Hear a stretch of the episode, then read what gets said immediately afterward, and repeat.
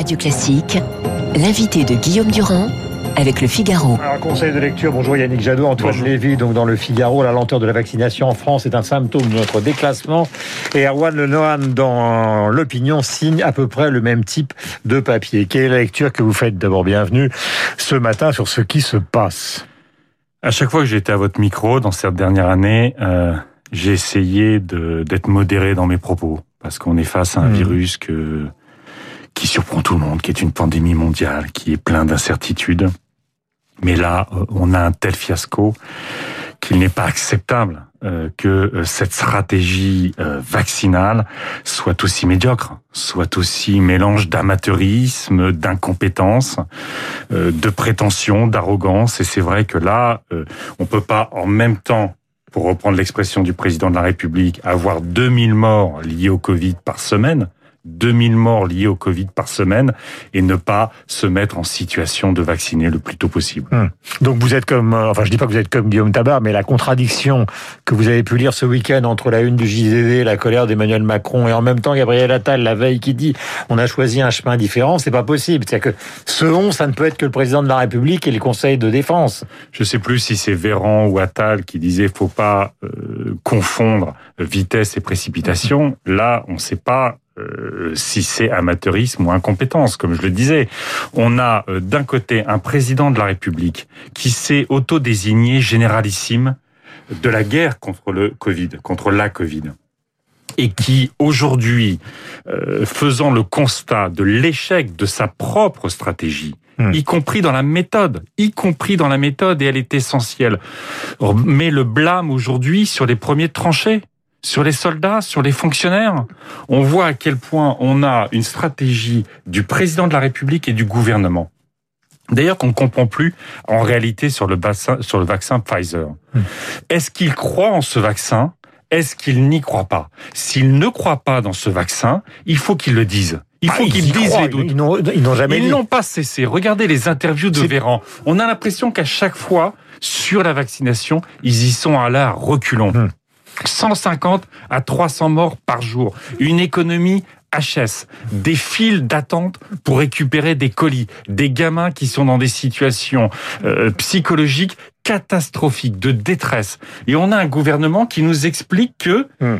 euh, on ne faut pas avancer. Ce truc, y compris avec, euh, vous savez, cette, ce bruit qui court à Bruxelles, c'est que la France a joué Sanofi au maximum a contraint d'ailleurs l'Europe, probablement c'est ce que dit la presse allemande, à privilégier Sanofi contre les autres vaccins, d'où euh, le fait que à la fois euh, on ait euh, on ait cette forme de réticence vis-à-vis de Pfizer qui, ne sera pas opérable avant avant, la fin de l'année. Autre fiasco industriel français. Il faut quand même le reconnaître que vous citiez la, la, la, le papier dans le Figaro qui mentionnait bien qu'on est le seul hmm. pays membre permanent du Conseil de sécurité qui n'a pas son vaccin. Ça en dit long.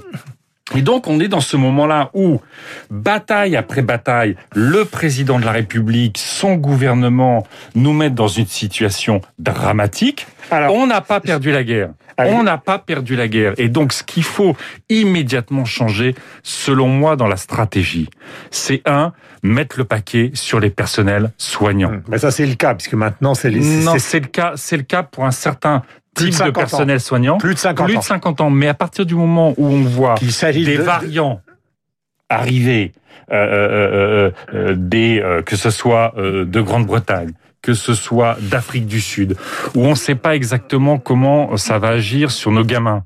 Et eh ben à partir de là, c'est ceux qui sont en première ligne qui doivent être vaccinés les premiers mhm. pour être sûr de conserver notre capacité de soigner et de traiter les malades, quels qu'ils soient. À, la fois évidemment les médecins, mais peut-être aussi les enseignants, puisque Blanquer disait euh, vers le mois de mars, il faut que tous les enseignants soient soient vaccinés. Mais je reviens sur un argument quand même. Euh, on a beaucoup trouvé de, de gens plutôt à gauche qui sont contre les grandes entreprises pharmaceutiques, puisque vous êtes quand même un homme de gauche, vous le savez très bien, qui déteste Big Pharma, et qui sont plutôt anti-américains et qui le plus souvent euh, ont été quand même très hostiles à Pfizer, considérant que c'est une multinationale épouvantable, etc., etc., etc. Bien sûr que, ce sont des multinationales ah non, mais d'accord, mais... qui ont mis qui ont mis en scène euh, la valeur boursière de leur action, qui ont mis en scène euh, les bonus que touchaient les patrons euh, à partir du moment où ils déclaraient le vaccin disponible. Mais ce sont aussi euh, des chercheurs qui, en quelques mois, ont, eu le génie de trouver le hmm. vaccin. Et aujourd'hui, on sait, puisque il n'y a toujours pas de traitement. Non, mais il y a toujours pas de traitement. Mais Donc il nous faut des vaccins. de gauche qui viennent de votre camp, finalement, ce sont. Vous savez, malheureusement, euh, j'aimerais que euh, le, le, le, la réticence au, vaccin euh, soit réduit à un seul spectre politique. Mais, vous savez, moi... vous, avez voulu le rendre obligatoire, ce vaccin Parce qu'à un moment donné... Mais est-ce que c'est encore le cas ce matin? Est-ce que ce serait pas une bonne manière d'arrêter? Ce qui est évident, parce qu'on va pas se payer de mots, à un moment donné, si ça tient à la vaccination de remettre les gens au boulot ou pas, de remettre nos enfants à l'école ou pas, de que nos entreprises redémarrent ou pas, eh ben, on prendra pas le mot vaccin obligatoire. Ok, mais on fera en sorte qu'il devienne obligatoire. Parce qu'on peut pas se terrer chez nous pendant des mois et des mois. On peut pas avoir des centaines de personnes qui meurent par jour hmm. Sans agir. Chaque jour perdu, c'est 150 à 300 morts. Donc évidemment, il faut euh, à l'allemande, euh, comme ailleurs, dans les autres pays européens. Les Allemands, ils sont coproducteurs du vaccin Pfizer, donc ils ont. Eh ben oui, mais sauf que là, merci l'Europe. Merci l'Europe, Guillaume Durand heureusement que euh, l'Europe est là pour à la fois avoir passé des commandes mhm. et faire que tous les États européens aient, en proportion de la population, le même nombre de vaccins. C'est ça. Sur les masques, il y avait cette idée que il pouvait y avoir, euh, il y a eu tout ce fiasco sur les masques. Mais la responsabilité était partagée avec le quinquennat précédent qui n'avait pas euh, rempli les stocks.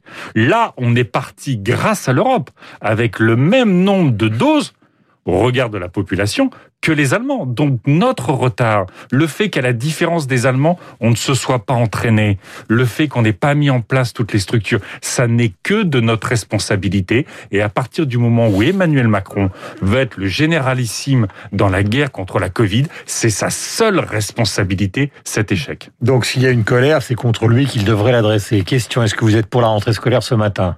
Oui, oui, parce que euh, il faut que les gamins aillent à l'école. En revanche, moi, euh, euh, vous citiez Jean-Michel Blanquer, c'est quand même quelqu'un qu'on n'a absolument pas entendu pendant les vacances. Alors on sait qu'il prépare euh, sa campagne pour les régionales. Mais là, ce dont on a besoin, c'est d'un ministre de l'Éducation qui met en place, c'est ce que demandent les enseignants, euh, une, une, une massification des tests à l'entrée de l'école, parce que on voit bien qu'avec le variant britannique, les enfants sont euh, plus touchés par le virus il faut protéger nos enfants, mhm. mais pour l'instant, il n'y a pas de raison de fermer les écoles. En revanche, multiplions les tests. Est-ce que vous comprenez ce que c'est que ce collectif de 35 citoyens qui vont surveiller, euh, ça démarre à partir de ce matin, la politique vaccinale du gouvernement?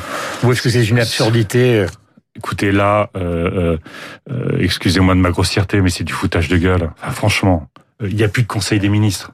Il n'y a plus l'Assemblée nationale et le Sénat sur la question de la pandémie on est en état d'urgence. On n'associe pas les maires, on n'associe pas les présidents de région. C'est euh, quand les artistes, quand les, euh, les commerçants, les artisans veulent savoir ce qu'ils vont devenir le lendemain, faut qu'ils attendent 20 heures. Et là, on met 35 citoyens pour faire croire que on fait un peu de démocratie. Non. Dans cette affaire, c'est aussi un énorme désordre politique ce qui est en train d'arriver. Le pendant le, le, euh, pendant les vacances, euh, vous avez lu comme moi l'interview du président de la République dans l'Express, où euh, il cite Marc Bloch et l'étrange défaite. Euh, aujourd'hui, c'est lui qui incarne cette étrange défaite. C'est lui qui incarne cette étrange défaite il n'est pas capable aujourd'hui, ni stratégiquement, politiquement, d'organiser euh, la France face à cette pandémie. Il, il, il, y a une forme d'incompétence au sommet de l'État, euh, mélangée à la bureaucratie et à la technocratie, qui nous emmène bataille après bataille dans la défaite. Je ne vous ai jamais Moi, entendu je ne aussi pas, dur contre le président de la République. Parce que ça, il y a un moment, ça suffit. C'est inacceptable.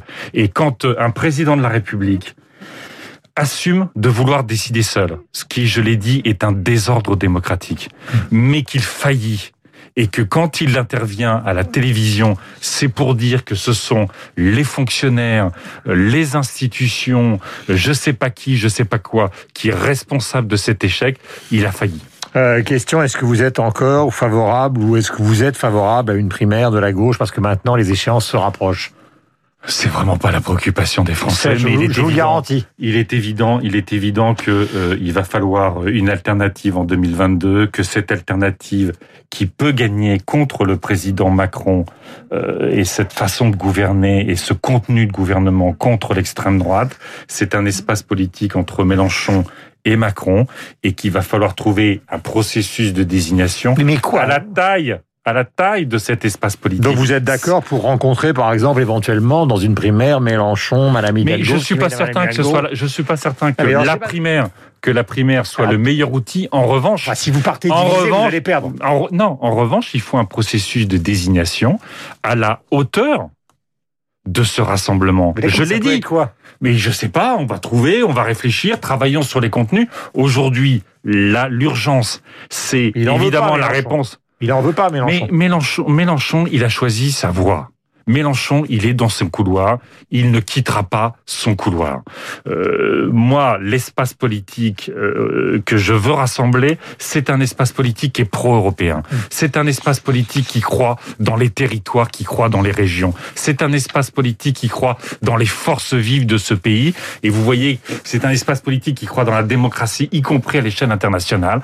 Et vous voyez que cet espace politique-là, il est différent de celui de Jean-Luc Mélenchon. Yannick Jadot était l'invité politique euh, de la matinale sur l'antenne de Radio Classique. Il est 8h27 minutes. Nous avons rendez-vous avec David Abiker pour la revue de presse. Tout à l'heure, nous reviendrons justement, puisque vous avez évoqué donc euh, l'étrange défaite et les citations d'Emmanuel Macron, sur ce papier de Jacques Julliard dans le Figaro qui parle d'une énigme autour du président de la République avec des, des déclarations totalement contradictoires. Et Jacques Julliard cite les propos qui sont effectivement dans l'Express, dans Le Point et chez nos confrères de Brut.